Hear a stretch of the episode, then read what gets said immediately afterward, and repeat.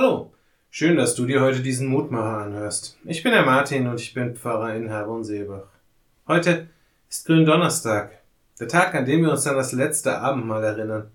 Und wir können ganz unterschiedlich auf das schauen, worum es in der Feier des Abendmahls geht. Da ist erstens die Gemeinschaft, zu der Jesus uns alle einlädt. Selbst Judas saß damals noch mit am Tisch.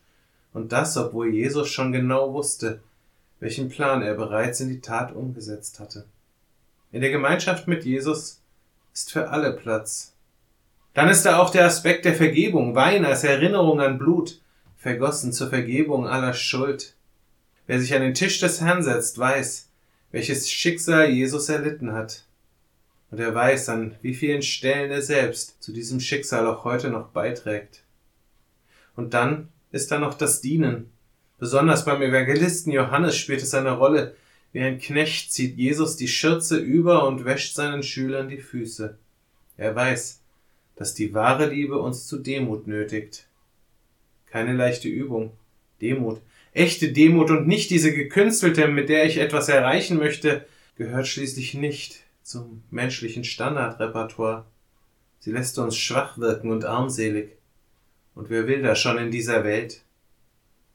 Was da hilft, ist die Erkenntnis, zu der die heutige Losung auffordert.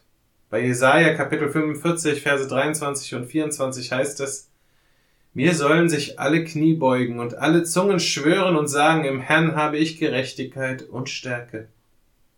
Dort, wo ich weiß, dass wahre Stärke nicht in der Unterdrückung der anderen zum Ausdruck kommt, dort, wo ich begriffen habe, dass wahre Gerechtigkeit nichts mit der menschlichen Unterscheidung von Gut und Böse zu tun hat, da werde ich fähig, wirklich demütig zu werden nicht um der Größte zu sein, sondern um wirklich für die anderen da zu sein, um mich für die anderen hinzugeben.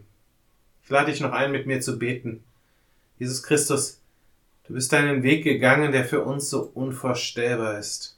Du hast deine göttliche Macht nicht in den Vordergrund gestellt, sondern sie genutzt, um für andere da zu sein, ihnen beizustehen und zu helfen. Selbst den Verrat und das Todesurteil hast du ertragen und bist daran nicht zerbrochen. Hab Dank dafür und vergib uns, dass wir so oft daran scheitern, deinem Weg zu folgen, dass uns so oft das Vertrauen fehlt zu sagen, im Herrn habe ich Gerechtigkeit und Stärke. Schenke uns aber den Mut und die Zuversicht, es dennoch immer wieder aufs Neue zu versuchen. Amen. Auch morgen gibt es an dieser Stelle wieder einen neuen Mutmacher. Für heute wünsche ich dir nun einen guten und gesegneten Tag. Bleib gesund, aber vor allem bleib behütet.